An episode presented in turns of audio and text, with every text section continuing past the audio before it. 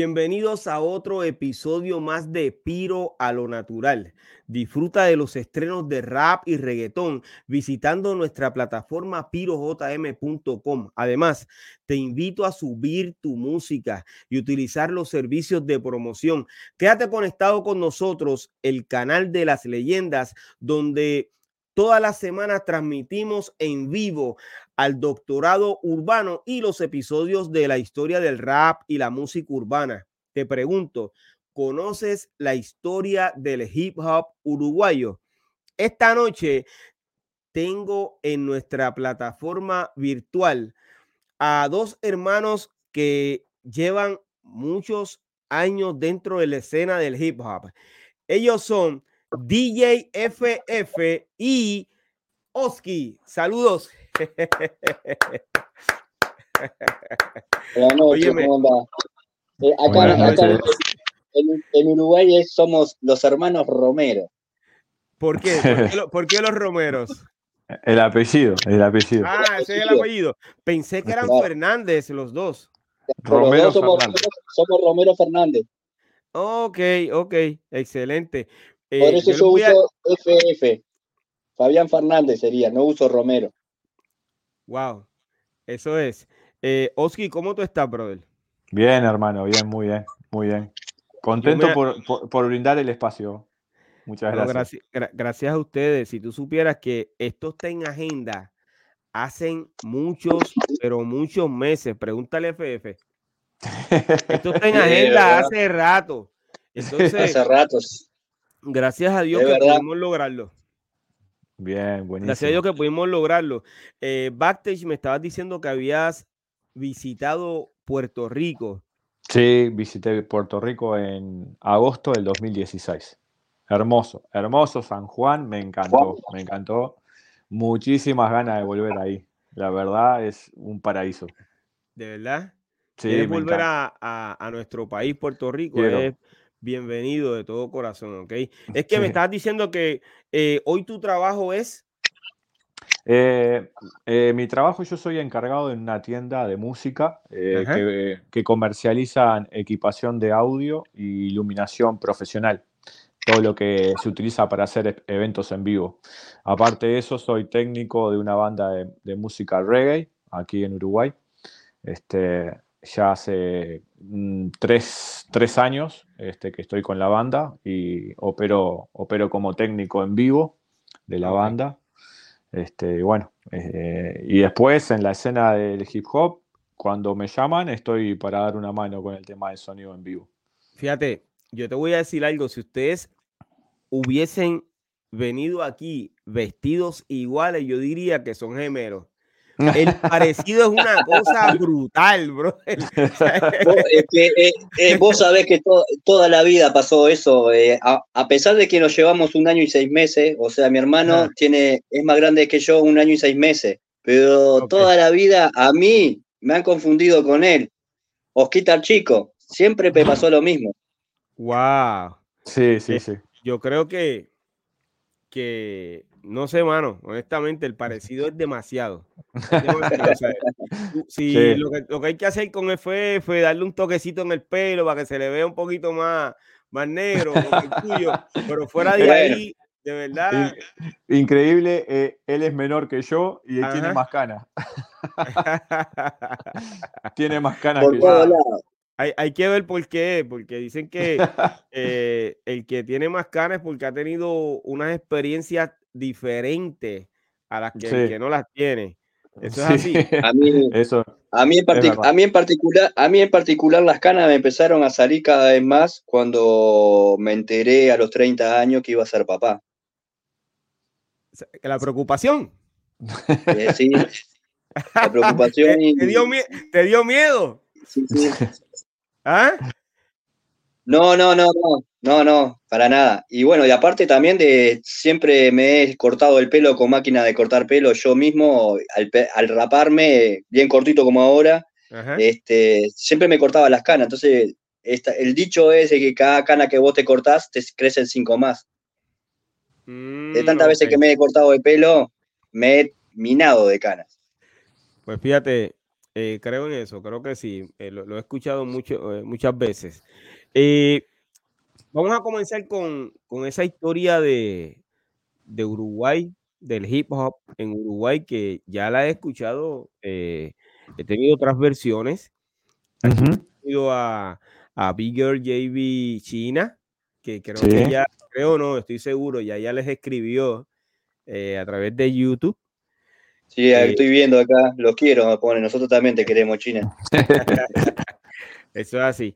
Entonces, eh, tuve también eh, a DJFF anteriormente, también tuve aquí a, dos colegas de ustedes, eh, raperos, que fueron miembros de los primeros grupos de, de Uruguay. Pero entonces, DJFF y Oski, Oski básicamente, que según tengo entendido, pues eh, comenzó dentro de la escena primero que, que FF. Así es, afirmativo. ¿Qué, comenzaste, ¿Qué comenzaste haciendo? ¿Con qué elemento comenzaste? Bien, en el 89, cuando conozco a actualmente llamado sí, Oski, perdona que te interrumpa. Sí. Eh, mientras estás hablando, el audio está temblando, hay una vibración, hay algo, está pasando algo con el audio tuyo. A ver, a, ver. cuidado. A ver, por ahí, ¿se escucha mejor? estamos casi ahí. Te puedes quitar los audífonos y hablarme normalmente sin los audífonos. Desconéctalos y me hablas sin los audífonos, si la cámara coge el audio. Es porque parece como que se estuviera saturando, bro. Exacto, puedes hablar ahí, tranquilamente. Ahí sí. Adelante. no hay problema. Exacto. Para poder escuchar. Estamos en vivo, señores, eh, donde todo puede suceder. Exacto. Es el canal de las leyendas. Adelante. Como, dicen varios artistas, estamos en vivo.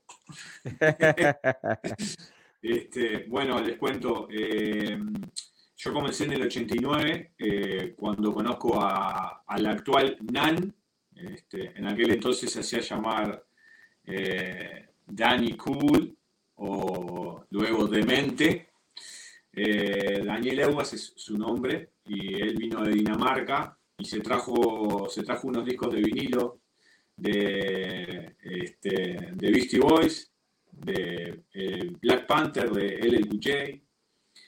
Y bueno, ahí empecé a escuchar lo que era la música hip hop y recuerdo que haciendo los domingos, yendo a una feria que es una feria muy conocida acá en, Montevideo, es la feria de Tristán Narvaja, íbamos a buscar música para poder escuchar y samplear. Y encontramos un cassette de Public Enemy, este, Fear of a Black Planet. Tengo una anécdota muy linda con, con Public Enemy porque en el 2019, 2020 viajo a Los Ángeles y conocí personalmente a Flavor Flav. ¡Wow! sí, eso fue como, fue como algo muy increíble. Tengo un tatuaje de Public Enemy en mi pierna izquierda, me lo hice a los 15 años cuando empecé a rapear. ¿De verdad?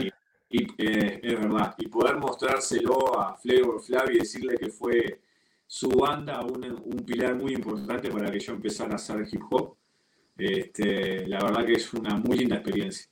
Y bueno, en, el, en, 1989, cuando conozco a, Nan, eh, decidimos hacer la banda, una banda de hip hop con los elementos que en realidad no teníamos ni idea cómo se hacían.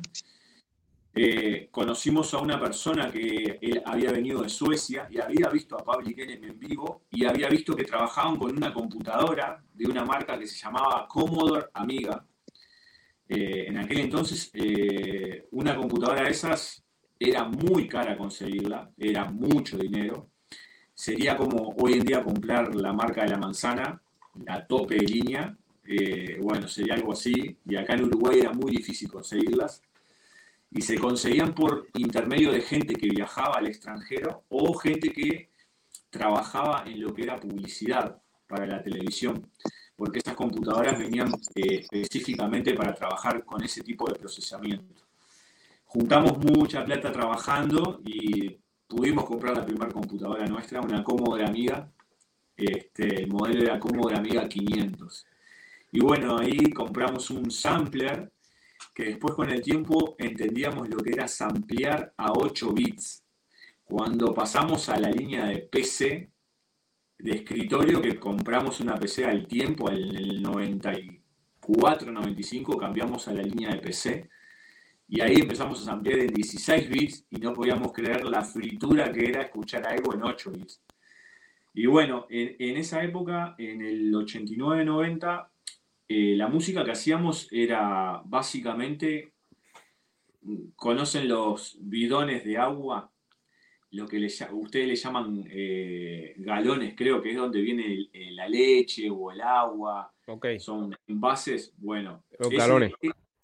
esos eran, nuestros, eran nuestra percusión. Los llenábamos. Nuestra batería. Diferentes medidas de agua y el golpe con el palillo era lo que nos daba el bombo, el redoblante. Y con eso creamos la base rítmica. Eh, y bueno, después fue pasando el tiempo y pudimos ir mejorando todo eso y pasamos a comprarnos los que se llamaban cajas de ritmo, este, como la, la marca Roland o marca Boss. La DR550 fue de las primeras que tuvimos y ahí ya empezábamos a secuenciar vía MIDI Muchos años la tuvimos, ¿te acordás? Sí, Fast Track se llamaba el, software. Y bueno, con eso secuenciamos las bases rítmicas e introducíamos los samples, que era, había algo que era muy peculiar en, la, en la, historia de, cómo surge BDS, víctima del sistema, es que nosotros siempre fuimos de la idea de que eh, la lírica tenía que ser en nuestro idioma, tenía que ser en español consumíamos mucho en inglés porque en esa época era muy difícil escuchar algo en español netamente. Eh, consumíamos mucho del hip hop en inglés, obviamente, pero desde un principio la postura nuestra ante la música y al mensaje era 100% en español. Queríamos expresar... Eh, permíteme eh, detenerte para hacerte una pregunta relacionada a eso que estás diciendo ahora. Eh, las influencias de ustedes, pues, fue el rap americano con Public Enemy. Exacto. Entonces, quien lo lleva hasta donde ustedes es Nan. Exacto. Nan, llega con esos discos y con este flow de que va a ser rapero, etcétera, etcétera. Entiendo yo que debe haber sido de esa forma. Sí. Eh, con la idea de formar una banda. Exacto. Entonces, pero yo pregunto, ¿Ustedes no escucharon a nadie cantando rap en español en su país en ningún momento? No. Personalmente, la primera vez que escuché algo en español fue el tema Mi abuela. Mi abuela. Entonces, después de mi abuela fue que ustedes comenzaron a cantar rap. No sé. ¿O fue antes? Eh, porque mi abuela creo que salió en el 88, ¿puede ser? No, no, no, no. Fue después del año 1989. Eh, Yo entiendo que 90, eh, 91 puede sido Bueno, bueno eh, nosotros en el 89 es cuando nos conocemos con Nan y, a, en esa, a partir de ahí fue cuando teníamos ya la idea de poder crear una banda de hip hop. yo me acuerdo de haber escuchado algo de Gerardo, de, de, pero de, okay. exacto, puede haber sido posterior a la idea que nosotros ah, habíamos Ok, eso es lo que quiero saber, si fue antes o después, porque entonces para ver si, si de influencia eh, de rap en español, pues ya tenían también a Wilfred, a Gerardo, pero no, o sea, ya ustedes, no, la influencia principal fue el rap americano y ustedes quisieron hacerlo en su idioma. Exacto, exacto. sí, Beastie Boy y Public Enemy. Beastie Boys, Public Enemy, Randy MC. Randy MC. Chula y Crew. Chula y Crew. con el tema, ¿te acordás, brother? Con el tema Fac Martínez, que nos vivía atomizando la, la, las orejas, Daniel, con ese tema. Sí. Oski, yo te hago una pregunta.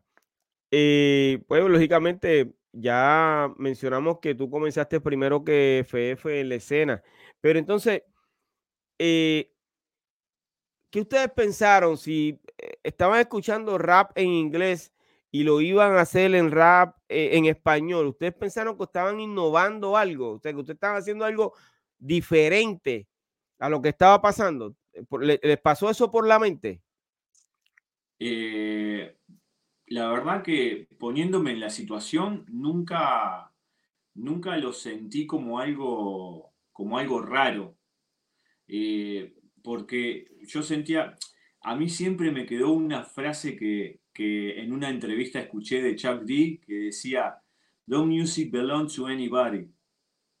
Eh, como que la música no, no, no le pertenece a nadie. Entonces, el trasladar eso al español, si la música romántica o cualquier género musical se canta en inglés y se canta en español, ¿por qué la cultura del hip hop no lo podíamos llevar al español? Eh, el mensaje iba a ser el mismo, pero en español. Entonces, cuando nos sentábamos a, escuchar a Public Enemy y contar sus historias y, ver el motivo de lucha que tenía social, eh, nosotros pasamos por todo un tema de, lucha, porque Uruguay y Latinoamérica tuvo eh, golpes de Estado, tuvo gente exiliada, habían diferencias entre, entre las clases sociales. ¿Y por qué eso no lo podíamos expresar en español y con un género musical que nos identificábamos en ese momento? No, no lo veíamos como algo, como algo innovador en realidad. Lo, veíamos sí como una forma de que nos llegaba a nosotros para poder hacerlo de forma como más intuitivo y más fácil que de repente tener que aprender a cantar, aprender música, porque realmente si vos querés hacer música necesitas saber música, y con la cultura del hip hop esas cosas no eran tan necesarias, porque vos podías hacer samples y poner tu lírica sobre eso. Ok. Oski, entonces, ¿con qué elemento comenzaste? ¿Tú comenzaste bailando? ¿Comenzaste siendo DJ? En realidad pasé por todos los elementos, porque en esa época nosotros íbamos al liceo. Yo tenía, en el 89 tenía 15 años. Estaba en cuarto de liceo aquí en Uruguay. Y en esa época, eh, bailar música electrónica, eh, Technotronic, todas esas cosas, era como, como algo, algo habitual. Eh, entonces yo bailaba, bailaba los pasos que se hacían en esa época. Y después eh, el, tratar de samplear con los discos de vinilo también me, cuestionaba de cómo eran hacer scratch. Y, y, bueno, y empecé a hacer algo de scratch. Nunca llegué a la técnica que tiene mi hermano, de, los cortes y trabajar con el crossfade y todo eso, porque no, no, yo no conocía a nadie acá. Eh, era como, realmente era empezar totalmente de cero. Ok, eh, Oski. Era un abismo. Eh, sí, básicamente volviste a tener el mismo, la misma situación con el audio, pero no hay problema. es por si acaso tienes algo que puedas resolver ahí de momento. pero una pregunta, ¿Tú le enseñas a FF a, trabajar con los platos? No. ¿Y de dónde aprendió FF? Solito. ¿Aprendió solo? ¿Ah? De mirar. Wow. Pero entonces, mi, mi, mi, inspiración era eh, Terminator X. Yo veía Terminator X lo que hacía y, y alucinaba y decía, me encantaría poder lograr hacer lo que hace Terminator X. Wow. O sea que en ningún momento le preguntaste a tu hermano, mira, déjame hacer algo con los platos. O sea, no, tú te metiste porque tú querías estar en eso. Sí, me llamaba la atención eso. el wiki wiki. Y, viste en algún momento a tu hermano eh, en acción? A Oski, hacer scratching. Y algunas veces sí, Sí, algunas veces lo he visto, sí. Wow, pero en aquel eh, momento. Eh, en, algunos toques que participaba con Faño Stupid, lo llegué a ver en vivo a mi hermano eh, haciendo de DJ. O sea que, bueno, Oski, yo sé que me va a contar eso ya mismo. Oski va paso a paso. Pero Oski, tú también fuiste parte del grupo Faño Stupid. No, no es que haya sido parte, pero la, la, formación de Funny Stupid, cuando ellos eh, comenzaron a, a, tocar en vivo, hubieron, nosotros teníamos una, una conexión muy importante con Funny Stupid porque yo estaba en, una, en un lugar donde estaba estudiando lutería, que es hacer instrumentos de cuerda. Y, ellos estaban, y ellos estaban haciendo un curso que era de serigrafía, que es el arte de imprimir en las telas con tinta. Y quedaba, el salón quedaba eh, en el mismo sector. Entonces, la primera vez que yo veo a una persona en esa época con una campera con el parch de Public Enemy era Marcelo eh, de Funny Stupid y ahí fue cuando nos conectamos y empezamos a, tener una, muy linda amistad. Eh, Funny Stupid empezó a ser, eh, ellos hacían un poco más de música industrial en esa época, pero tenían el rapeo, incluían en su música el rapeo. Y en el transcurso del tiempo, cuando ellos se presentaron en algunos shows en vivo, eh, yo eh, tiraba su, música y ponía algún scratch en vivo. Ok, ok. No era tan bueno, pero sí estuve en escena con ellos. Sí, yo, si, si no estoy, si mal no recuerdo, eh, ellos tuvieron un DJ, DJ Gabriel. ¿Sí? Gabriel, sí. Eh, Gabriel estaba en una banda que se llamaba The Gun. Pero nunca, nunca estuvo con, con Fun You Stupid. que como que eh, recuerdo que lo mencionó eh, Marcelo. Sí, Gabriel Lazaneo. sí, yo no recuerdo si él estuvo como DJ, pero sí se conocían. Sí se conocían. Ok, entonces, tú comenzaste con varios elementos que me imagino que fue eh, B-Boys, DJs y fuiste MC. Y fui MC. Wow. ¿Cuándo, o sea, cuál, eh, por lo menos enumérame cómo fue eh, B-Boys, DJs y MC? Sí, en realidad eran las tres un poco juntas. Ok. Porque cuando, cuando yo empiezo a ser MC, yo no escribía las letras mías, las escribía Nan. Entonces dividíamos parte de las letras que él iba a rapear y las letras que yo rapeaba. Okay. Eh, y al mismo tiempo, eh, en, la, en la juntada con amigos, bailaba. Y a su vez, al estar haciendo la música, muchas veces hacía scratch.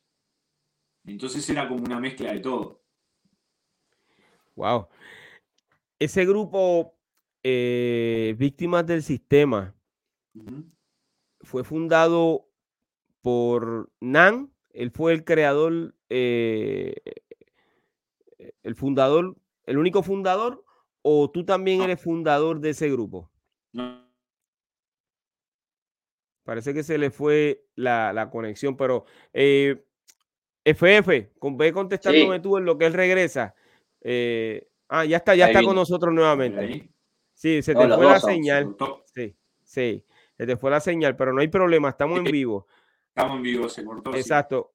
Eh, decía que fuimos los dos fundadores. O sea que ese, ese nombre de ese grupo, ¿quién lo, quién lo inventó? Los dos. ¿Juntos? O, ese, ¿O él lo trajo el tema? ¿Fueron los dos?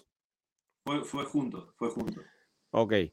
Eh, la búsqueda del nombre entre los dos aunque, ¿cómo está la comunicación entre tú y, Nan? ¿Todavía son. Sí. sí son panas. Tenemos, tenemos, tenemos, tenemos vínculos. Ah, ok. Eh, yo entrevisté aquí a Nan, entrevisté también a, a Marcelo. Marcelo de Funny eh, Entonces, ¿ah? Marcelo de Funny Stupid. Ah, ok, sí. Perdón, fue que entendí otra cosa. Yo dije, ¿cómo? No me el tío. El, tío, sí, el tío. Muy bueno, muy, buena persona. Ambos eh, eh, de verdad que hicieron una buena entrevista. Ah, hubo una controversia dentro de ambas entrevistas porque eh, de quién fue el primero de ellos dos, de, esos dos grupos. Entonces, yo quiero que pues, tú me digas cuál de los dos grupos fue el primero en, Uruguay. ¿Fue Víctimas del Sistema o fue Fun You Stupid? Hay, hay, eh, si vamos al concepto de hip hop puro, fue víctima del sistema. Ah, ok. Si vamos a la mezcla de el rapeo y la música en general, Fun You Stupid eh, estaba desde antes. No, bueno, ok, pues entonces hay, algo que no entiendo. ¿Quién comenzó rapeando primero? Si Fonjo Stupid ya estaba rapeando, independientemente lo hiciera encima de, ah, de otro. Sí, sí, sí, sí, es correcto. Fonjo Stupid eh, rapeaba desde antes que nosotros. Ok, porque entonces eh, eh, creo que Nan. Tenía más, escenario antes que nosotros. O sea, ya ellos estaban tocando entonces. Exacto. Sí. Ok. Entendí. Nosotros empezamos a tocar con, nosotros empezamos a tocar con BDS eh, en un evento invitados por ellos, que ellos nos invitaron a, tocar un tema. Un tema era, ¿no, brother? Creo que fue un tema. Sí, creo que eso. Eh, fue cuando debutamos. Sí. sí. sí, es correcto. Pero entonces, ¿por qué Nan dice, y espero eh, no equivocarme en lo que yo estoy diciendo? eh, Nan dice que fue primero que, que, que You Stupid. ¿Por qué, él, dice eso? Sí, porque para mí la diferencia está en el concepto que maneja Nan. ah, porque el concepto de Nan es que sean hip hop de verdad. Exacto, exacto. Ok, ok, ahora entendí. que, porque Nan es, eh, Nan es purista. Exacto. ok, ya entendí, ya entendí. Ahora es que estoy entendiendo a Nan como debe ser, está bien. Y tú has dicho, no hay problema. claro, porque el estilo, el, o sea, el estilo de música que hacía Faño Stupid no era el mismo que era de BDS. O sea, hacer Faña Stupid eh, música industrial, este, ellos rapeaban encima de las, de las bases industriales. Okay. Por eso es la gran diferencia o el gran problema o la gran discordia que tiene Nan con el tío. Es una discusión de años eterna. Hasta el día que se, hasta el día que se mueran van a seguir con la misma discusión. Entonces, claro. Exacto. Entonces, claro, o sea, si hablamos de concepto de rapear encima de base de, rap y de hip hop, está, sí, eh, BDS. Pero Faño Estúpido al hacer eh, industrial, ellos rapeaban. Entonces, para mi entender, eh, para mí primero es Faño Estúpido. Sí, pues como raperos, porque ya tenían como rapero. Exacto, ya tenían ese, ya estaban rapeando. Exacto. Ok, eh, Oski, tú cuando entraste como en sí, me dijiste que los temas los estaba escribiendo Nan. Sí. Eh, pero ¿lograste grabar en algún momento? Sí. ¿Sí? Eh, qué, tema grabaste? Abre en la mente, por ejemplo. Era una, una letra que había escrito él. ¿Y aparece en uno de los discos de, Víctimas del Sistema? ¿De verdad? ¿En el primero? Sí, sí, es un cassette. sí, sí, es un cassette. Sí. ¡Wow! Eh, entonces, con esa canción te presentaste en los mismos lugares donde estuvo este eh, You Stupid. Sí. Abran la mente y sabrán de qué hablamos. Abran la mente, sí, sí. Abran la mente y sabrán de qué hablamos. Abran la mente, BDS. Palabras más, palabras menos. Oski, ¿por qué no, no continuaste? ¿Qué pasó? ¿Qué te hizo cambiar de pensamiento? Em, no, no cambiar de pensamiento, sino que la, la vida te lleva para otros lados también y hay veces que tenés que elegir. Entonces, eh, yo no me estaba sin... Después de BS surge la cooperativa que era Sudacas la familia, Sudacas en guerra. Que Sudacas en guerra primero. Claro, Sudacas en Guerra surge primero y Sudacas la familia después. Cuando surgen las cooperativas, era una forma de nosotros darle la posibilidad a, jóvenes que querían empezar a hacer hip hop que tuvieran las herramientas necesarias para poder ya salir a, rapear sin la necesidad que nosotros eh, pasamos de aprender a hacer todo, sin que nadie viniera a enseñarnos. Eh, entonces nosotros le hacíamos las bases y ellos rapeaban y se subían al escenario con nosotros. Entonces, eh, cuando, cuando eh, empieza a sumarse más gente, eh, ya era más difícil vincularse y que estuviese... el cooperativismo es difícil llevarlo. Imagínate si entre dos personas o tres personas es difícil tener un, vínculo y, y, estar de acuerdo, cuanti más entre 7, 10 y hasta 12 personas. Entonces, eh, a mí me gustó siempre mucho el sonido. Siempre me gustó el sonido. Y empecé a, deslindar la forma de, escribir letras y ponerme a rapear y volcarme más a lo que era el sonido, para hacer sonido en vivo. Y, bueno, con el tiempo eh, me fui abriendo de la escena, pero sí seguí volcando mis ganas en aprender a hacer sonido en vivo. Ok, eh, te fuiste, eh, no te fuiste de la escena, sino que comenzaste a hacer otra cosa dentro de, que fue eh, ser sonidista.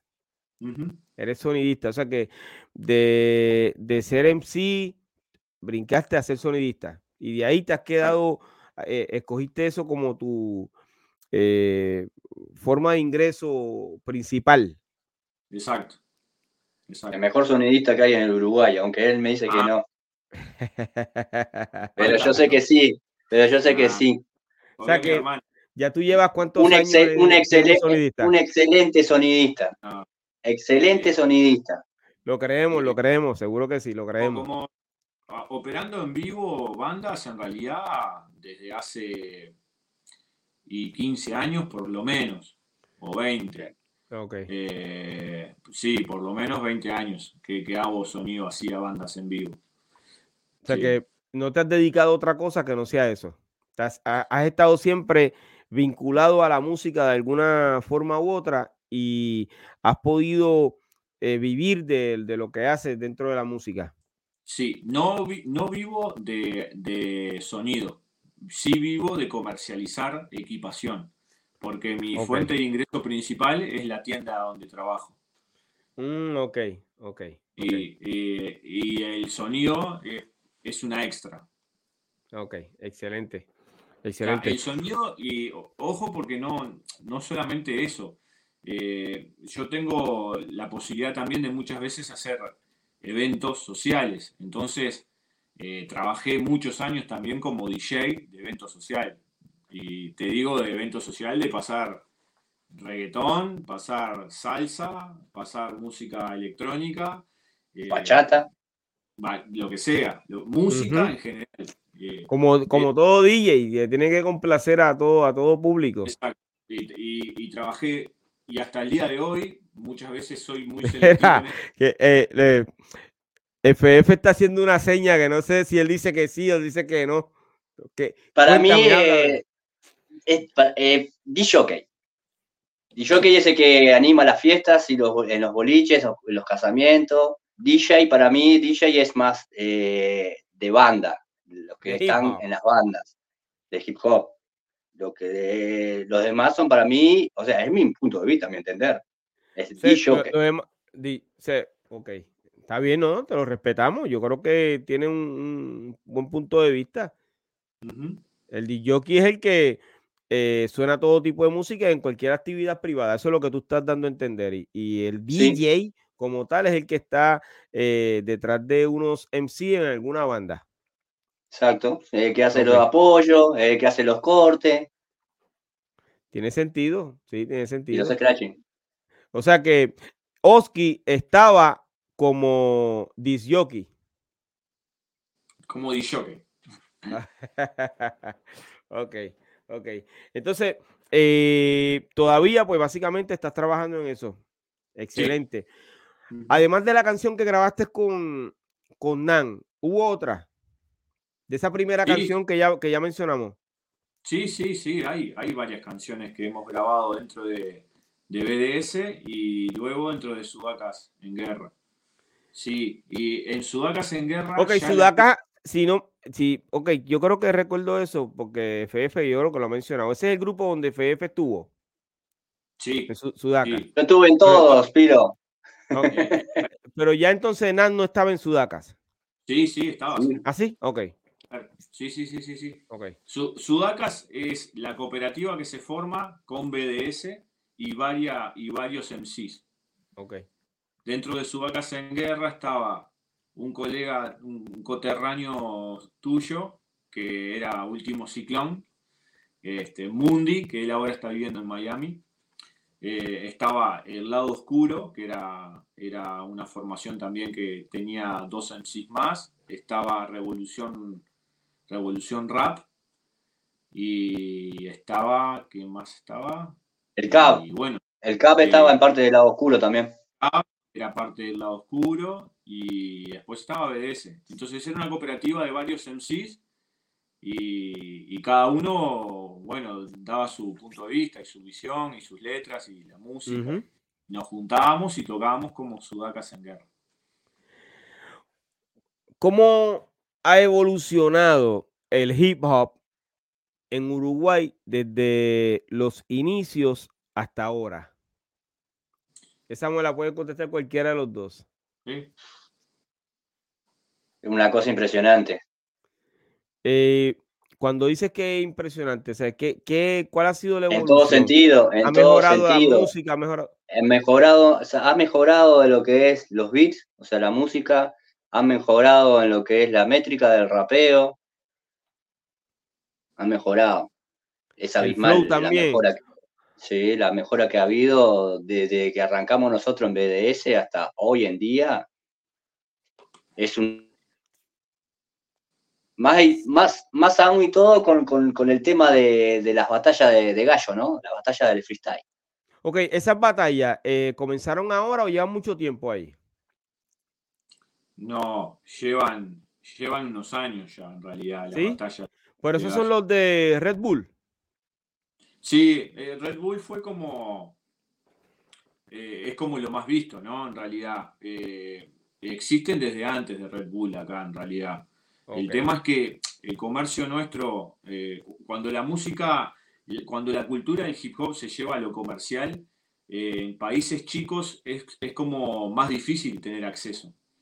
Entonces, eh, acá en Uruguay, por mi conocimiento, creo que Red Bull salió de, o sea, se conoció después de la gente que hacía acá. Ok, se conoció después en Uruguay. Pero entonces vamos a identificar porque eh, el pasado lunes tuve un episodio donde eh, mis colegas del doctorado urbano mencionaron que el primer lugar donde se hizo eh, una batalla de Red Bull fue aquí en Puerto Rico. Entonces, yo quiero saber si en el año 2002, 2003, ya ustedes allá estaban haciendo este tipo de batalla de, freestyle? No. ¿No? No, no, 2002, No, no. No, lo, que sí, lo que sí era que la gente, raperos, se juntaban en una plaza que era la Plaza de los Bomberos, este, llamada la Plaza de los Bomberos acá, que se juntaban y tiraban freestyle y competían entre ellos, entre raperos de diferentes bandas, pero ni siquiera era todavía, eh, no, había competencia. No, no, no, no, conocíamos no se conocía Red Bull. Ok, pues ya aquí en Puerto Rico ya estaban haciendo eso. Eh, lo pregunto por, lo que ya les mencioné, está bien, pero el tema está aclarado. Eh, Acá tuvimos un competidor, en Uruguay tuvimos un competidor de, que se clasificó para, la Red Bull, que el MCR, el R Loco, que era un rapero que la tenías que traer porque era muy bueno. Y sí, y llegó a competir en una de las competencias del Red no sé si no fue en Colombia, no me acuerdo bien. ¿Qué, que, llegó? Que llegó a Colombia a competir. No, pero ¿qué, llegó? ¿Segundo, tercero? ¿O se eliminó? Se eliminó, no, no sí, se eliminó. O sea, lo eliminaron ya, pero batalló bastante. Excelente. Oye, ¿cuál es eh, la canción más icónica de, del tiempo de ustedes, de, de, los, años 90? Eh, ¿Canción de, BDS o...? la, la, que todo el mundo recuerde, la canta, la baila, se la vacila cuando la escucha. Del grupo que sea. Y no sé, porque para mí, gente de la movida que conozco y todo, le pones a escuchar el tema de Sudaca, así es mi barrio, así es mi vida, y la gente flashea, o sea, la baila, la rapean, se acuerdan. Y, e-, ¿Esa canción la canta eh, Nan? Sí. Sí. Nan, el zorro. y otros más. O sea que esa canción pegó. Sí, aparte se usó también para un, se, usó como para un, para un, ¿cómo es que se dice? Para un documental. Para un, documental que llamaba Así mi barrio, así mi vida, que se hizo acá en el Uruguay. Mm, ok, ok, ok. Creo que sí que, que, que, tengo información sobre eso, sí. Eh, y entonces es la canción más icónica, la que todo el mundo recuerda y al pasar de los años todavía está vigente. Sí, para mí, para mi entender.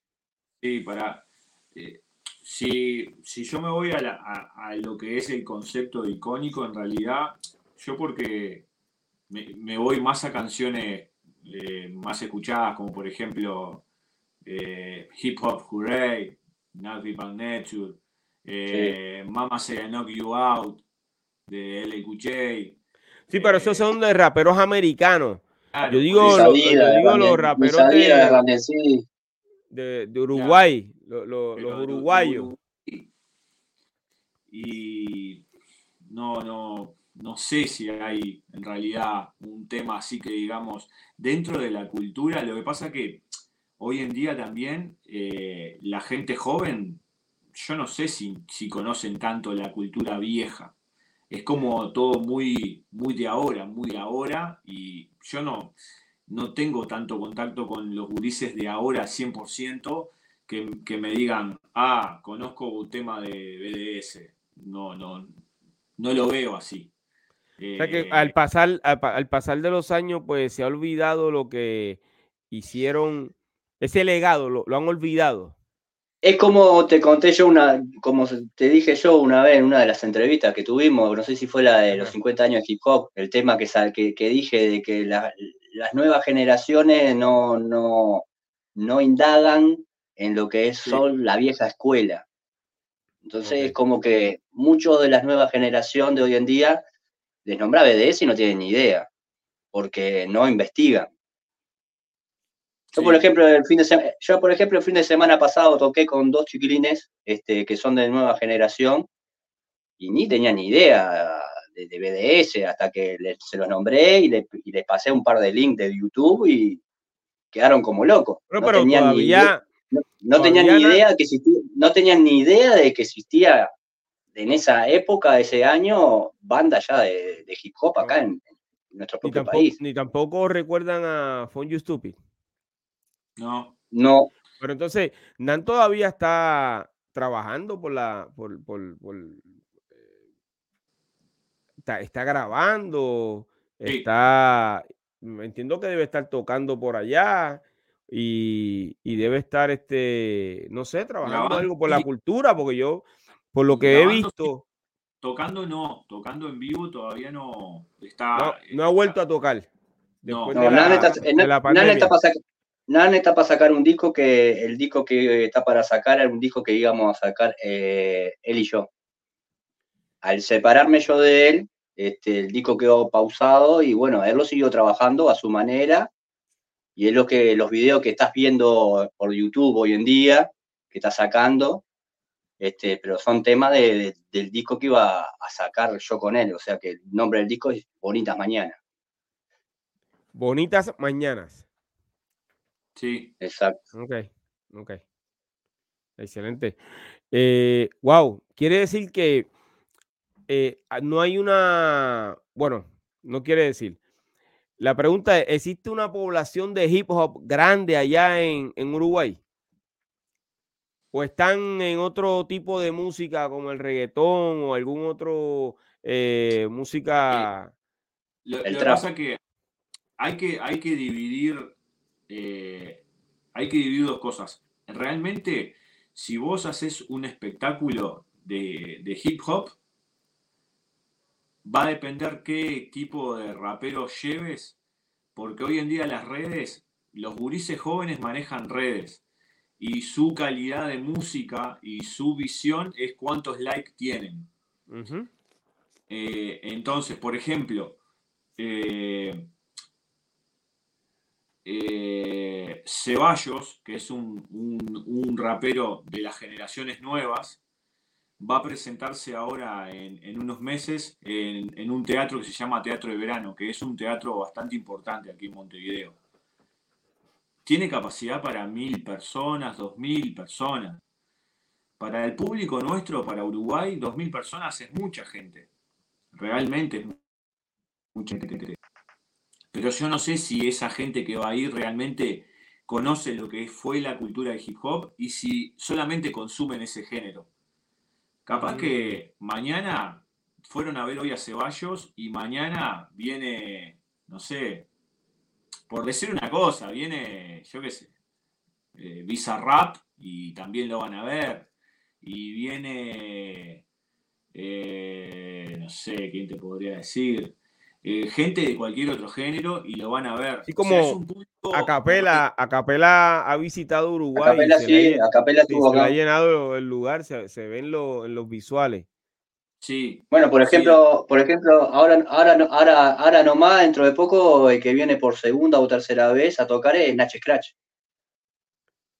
Sí, Nach está ahora en, en, en octubre. En octubre. Eh, viene, viene a tocar. Y... ¿En ese mismo lugar? No, no, en otro lugar. La trastienda se llama. Pero también pasa eso. Eh, para, para personalmente, Nach eh, es una referencia dentro de lo que es las letras eh, de, en español. Es una referencia. Pero el que va hoy en día a escucharlo, puede escuchar a Nach, pero también puede escucharte otra cosa que no tiene nada que ver con la cultura.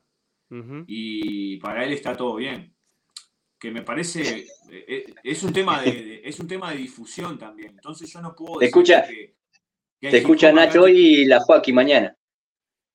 Sí, no te puedo decir que el hip hop tiene una, tiene una, una continuidad de gente que puede ir a ver los shows.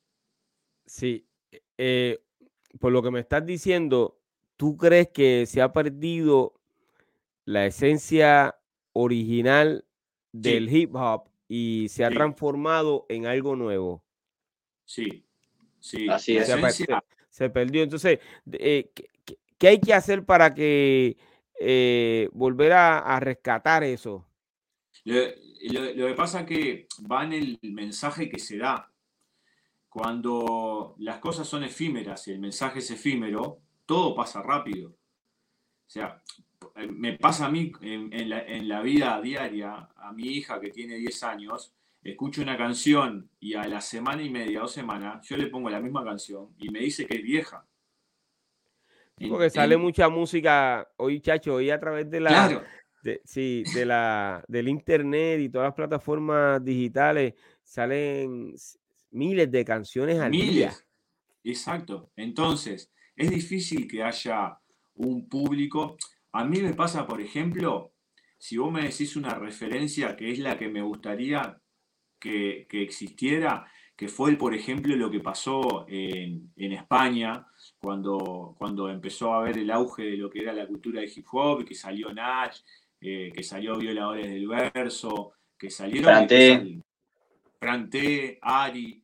Eh, esos fueron leyendas dentro de la cultura de hip hop, pero atrás tenían un soporte eh, un soporte, eh, tenían una matriz de ensamble y una matriz de, comercialización que logró hacer que esa música saliera a Latinoamérica. Y después, si vos lo ves a nivel comercial, ellos cuando empezaron a, empezaron a aburrir, entre comillas, su mercado, empezaron a abrirse y empezar a conquistar Latinoamérica. Ellos no venían a Latinoamérica antes porque no, no se los conocía. Y yo estoy seguro que, por ejemplo, BDS es más viejo que ellos. Lo que pasa es que el mercado nuestro no nos permitió salir al mercado extranjero. Eh, y, lo que yo veo es, por ejemplo, a mí me gusta muchísimo lo que hace Acru, que es un rapero argentino, y yo veo una esencia de la cultura del hip hop eh, cuando lo escucho. Y cuando veo lo que él hace, y yo veo los, los estadios que él llena en Argentina, y eso acá en Uruguay no lo van a lograr nunca, porque la gente que hace hip hop acá no tiene el soporte y la cabeza para hacerlo con filosofía. para decir, esto es lo que yo quiero representar, esta es la cultura de la música que es lo que yo quiero dar y quiero que la gente joven entienda que a través de la música se puede hacer muchísimas cosas. Totalmente de acuerdo. ¿Puedo llenar el bolsillo de plata? Puedo hacerlo porque es con lo que puedo vivir, pero si yo no dejo un mensaje a la gente joven de que se puede luchar y de que se puede salir adelante y de que podés salir de los bajones y de que podés luchar por la vida y verle el sentido a la vida, lo demás no te va a servir de nada. Y yo cuando veo a Acru, veo esa esencia de un pibe que sale del barrio, que, que la cultura es, la música y que ayuda a los gurises a que salgan del barrio. Y eso acá en Uruguay es, lo que no veo. En Uruguay no está sonando rap en la radio. No. Lo comercial. Comercialmente, no. No. Pero sí suenan reggaetón. Porque todo viene dirigido desde el extranjero. Ok, pero sí suenan, suenan reggaetón. Sí, claro. ¿Y el rap americano ya no lo suenan? Muy poco.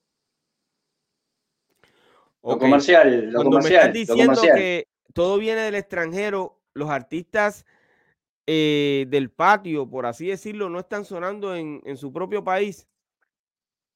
No.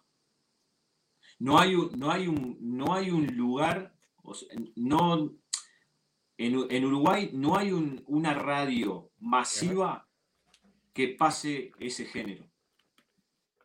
Wow.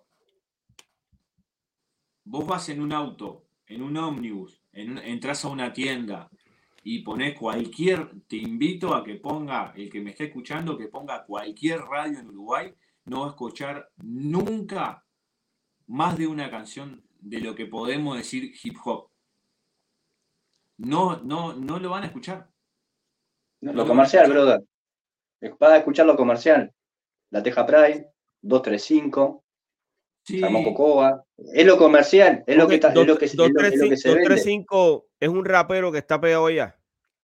es una banda. Es una, banda de hip hop porque eh, eran tres, eran tres, cuatro, y más el DJ. Y se separaron. Personalmente es una banda que me gusta mucho lo que hacen. Me gusta mucho lo que hacen ellos. Y es una banda que en su momento movieron público porque entraron en la parte comercial y comercialmente lo hicieron muy bien, pero también pasa eso. Eh, hacen un espectáculo y capaz que van 100 personas a verlos. Wow. Ok, volviendo al tema del grupo BDS, víctimas del sistema. Eh, ¿Desde qué año tú no estás con, ese grupo? Eh, en realidad, víctimas del sistema se fusiona con Sudacas en Guerra y con Sudacas la Familia. Y en el 2000, soy bastante malo para las fechas, pero 2000... 2001, brother. Sí, 2001, 2002. 2001, en, en 2001 fue que sacamos el disco Sudacas en Guerra. Sí. Después de ahí, eh, yo empecé a, desvincularme un poco de lo que era la, escena. Okay. Y me volqué más al trabajo mío y a mis cosas. Ok. Eh, ¿Todavía eh, ¿tienes la intención de volver a cantar rap? La verdad nunca me lo planteé, nunca me lo planteé. Eh, tengo letras escritas y cosas. Oye, no solamente, está bien, tienes el talento, tienes la letra y tienes un hermano que trabaja con los beats. Tiene flow, tiene, el flow. Yo le, yo, le, yo, yo, le, yo, le, yo le, le, hincho a veces los quinotos, a veces le digo, le hincho los quinotes, volver a rapear, volver a rapear, pero él está con el sonido. Yo tengo la, gran suerte, tengo, la, tengo la gran suerte de tener un sonidista que en el tema del sonido me ayuda, pero no sabe, una enormidad. Lo que he aprendido con este, con este monstruo en lo que es sonido, no, no, no, no tengo, no tengo palabras yo me considero que soy muy, muy crítico. Entonces, a la hora de yo hacer algo, si no lo considero que está bueno realmente, no lo hago. Okay. Entonces, sería demasiado crítico ponerme a rapear hoy en día cuando yo escucho otros raperos que son de nuevas generaciones que, me encantan lo que hacen. Y sería copiar en realidad. Y no, no me siento cómodo estando ahí. Prefiero dejárselo para los que realmente me, hacen disfrutar, escucharlos, al hacerlo yo. Pero entonces, eh, básicamente, está muy bien, o sea, lo que tú estás diciendo está es correcto, pero eh, yo creo que aquí ya lo hemos hablado en otros episodios. Eh, para cada cosa, pues hay un público. Y el estilo, el flow que tú tienes, a lo mejor, pues no es el, más eh, moderno, pero tienes tu estilo con lo que tú saliste, tu esencia. ¿Me entiendes? Todavía lo tienes presente ahí, que básicamente lo que tienes que hacer es eh, mostrarlo, treparte en un vídeo y y hacer lo que, lo que sabes hacer, lo que aprendiste a hacer hace un montón de años. Y yo sé que tiene que haber un público que persiga eso que tú, que tú vas a hacer. Pero nada, todo está en que tú eh, estés dispuesto a hacerlo, que eso te... te Me motive. Es correcto. Claro, sí, sí, sin lugar a duda. Yo creo que también no, no se ha dado la, la, la oportunidad, ¿no? De sentirme cómodo en algo y decir, bueno, sí, voy a rapear tal canción, voy a hacer tal cosa. Bueno, si todavía Nan. Piro, Piro, Piro. invítalo a rapear un tema con vos, Piro. si todavía Nan está dentro de la escena rapeando, ustedes comenzaron juntos, básicamente. Eh, quiere decir que tú también puedes hacerlo. Pero entonces, ¿volverías a estar en un grupo con Nan? Yo sí, ¿por qué no? Sí. ¿Sí? Sí, sí. O sea, que tienen, tienen muy buena comunicación, que eso es lo que, está muy bien. Eh, ¿Qué consejo tú le darías a, la, a los jóvenes que están comenzando en el mundo del hip hop en Uruguay? Lo principal es estar bien con uno mismo, siempre. Eso es lo principal. Y, y, a partir de ahí, buscarle la vuelta para hacer lo que realmente lo hace sentir cómodo. Eh, es como decía hoy al principio, uno puede hacer, uno puede hacer el arte de lo que es la música y, el rapeo, el beat, pensando en lo que le puede redituar económicamente. Porque hoy en día hay una cultura de eso. O sea, la mayoría de, lo, que yo, lo que yo percibo y lo que yo veo es que la juventud maneja muy bien las redes y sabe de que si hace un tema que engancha, puede forrarse de plata en minutos. Pero es como digo, el dinero va y viene. Si vos no tenés una esencia que, te respalde, si vos no tenés buenos conceptos de vida, buenos conceptos de, vinculación con, con tus pares, del concepto de lo que es la colaboración con tus pares. Eh, el resto no te va a servir de nada. Yo creo que trabajar en equipo, trabajar eh, con uno mismo, ese tipo de cosas, es lo que te va a ayudar realmente a crecer no solo como persona, sino también como artista. Entonces, el tener la visión de lo que uno quiere ser, de lo que uno quiere ser y a lo que quiere llegar, es fundamental tener esa base eh, para poder lograrlo a, corto y a largo plazo. ¿no? El tema es mantenerlo. Si uno tiene la visión puesta en que quiero vivir de algo, bueno, vas a encontrarte en el camino con pila de cosas que te van a tirar para el costado, pero si vos querés seguir hacia eso, tenés que trabajar en eso y tenés que darle para adelante, es así, no te queda otra. Ese sería como, no, no me gusta decir el consejo, sino lo que como experiencia puedo dejárselo a los que vienen que no tienen la experiencia de, lo que uno ya transitó. Me parece que eso es como, sería como el mejor legado que le podemos dar a la gente joven. Que no se mareen con lo que es eh, el dinero fácil, el dinero rápido, con lo que son las redes, que sí cultiven su, su visión, cultiven su cabeza, leyendo, estudiando, eh, aprendiendo de lo que fue las cosas de la... Hay algo que se utiliza mucho que es eh, el copiar. Cuando uno eh, logra ver lo que, lo que a, uno le gustó mucho y vio cómo el proceso, cómo esa persona lo hizo, nosotros acá le decimos el comer rueda. Es como cuando uno va andando en bicicleta y pasa un auto al lado y vos te pones al lado y absorbes ese viento para que te lleve para adelante. Bueno, el absorber conocimiento es lo que te va a hacer marcar la diferencia como artista y como persona. Entonces sería bueno que la gente que se quiera meter en la música del hip hop, en la cultura del hip hop, que indague, que vaya hacia, hacia atrás, que vea lo que hubo y que se proyecte a futuro, pero sabiendo cuál es la base. Sin base, en ningún aspecto de la vida te va a poder ir bien. Eso es así. FF, eh, ya lo dijo todo, ¿qué a querer que te diga? No te, ¿Qué te puedo decir? no te he escuchado mucho en la noche de hoy, pero eh, sé así, tal cual como lo dijo. Sé que estuviste enfermo y pasando por una, unas intervenciones eh, médicas, ¿verdad? Has estado. Sí, nací, eh, nací, nací de nuevo por tercera vez, se podría decir. Le escapé por tercera vez a la parca.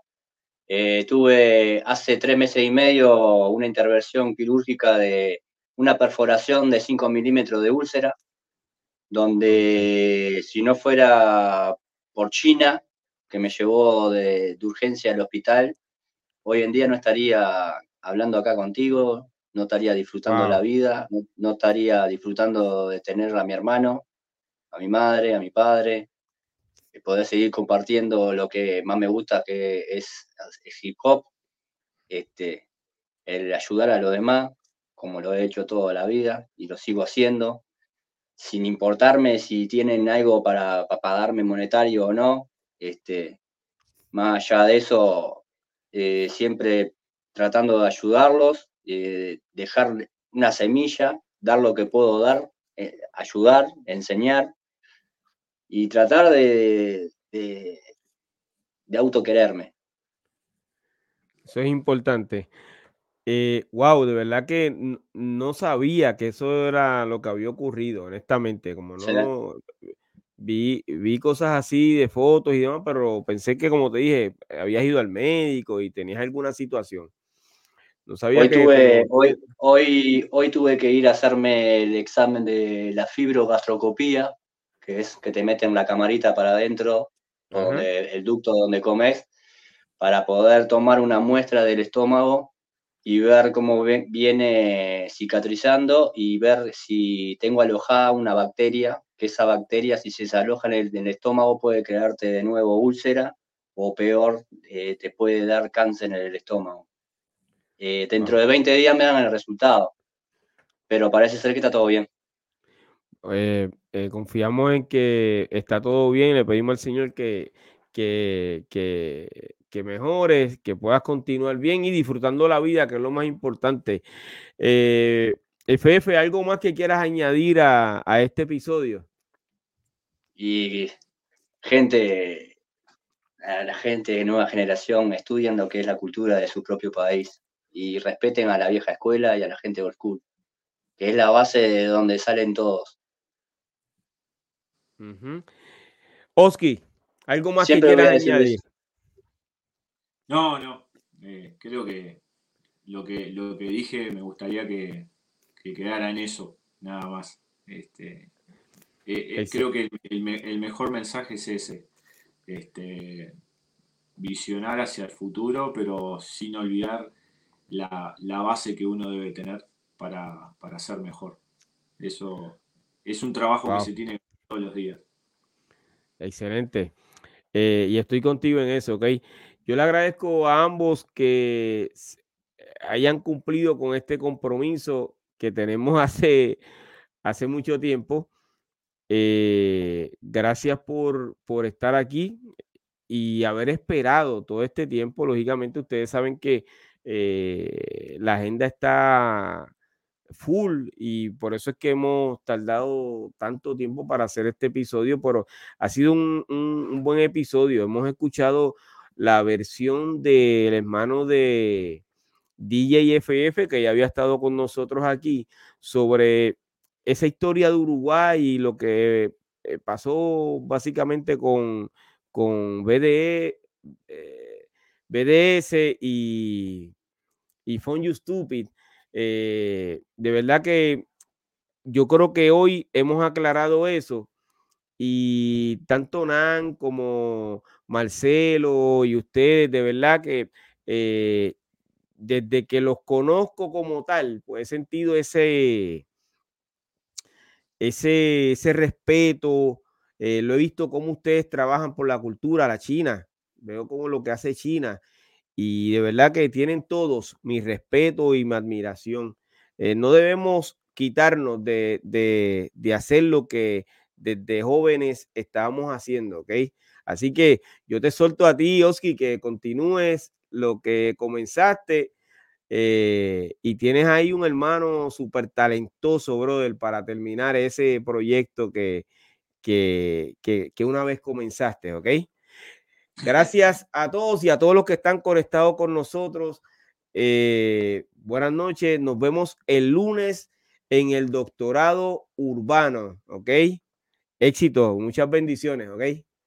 Por eso me parecía, por eso me parecía importante comunicarte con, comunicarme contigo y hacerte llegar y saber de que podías tratar de entrevistarlo a él, porque también es una vieja escuela y es un gran referente. Más allá de que yo empecé, más allá de que yo empecé después. Yo empecé porque había que meter a uno en el arco. Y qué mejor, el hermano hinchaquinoto que rompía, que andaba como, una, como un saltamonte saltando por todos lados, que, bueno, o al arco. Y desde ese entonces no largué más esto. No, y que había que dejarlo en la historia, eh, había que mencionarlo y dejarlo en la historia. Y, para, ese este, para eso es este canal, el canal de las leyendas, para mencionar y darle el valor que se merece cada una de las personas que aportaron a la cultura hip hop del mundo entero, ¿ok? Así que nos vemos, FF eh, y Oski. Mucho éxito a ambos, seguro que sí. Un fuerte, un fuerte abrazo.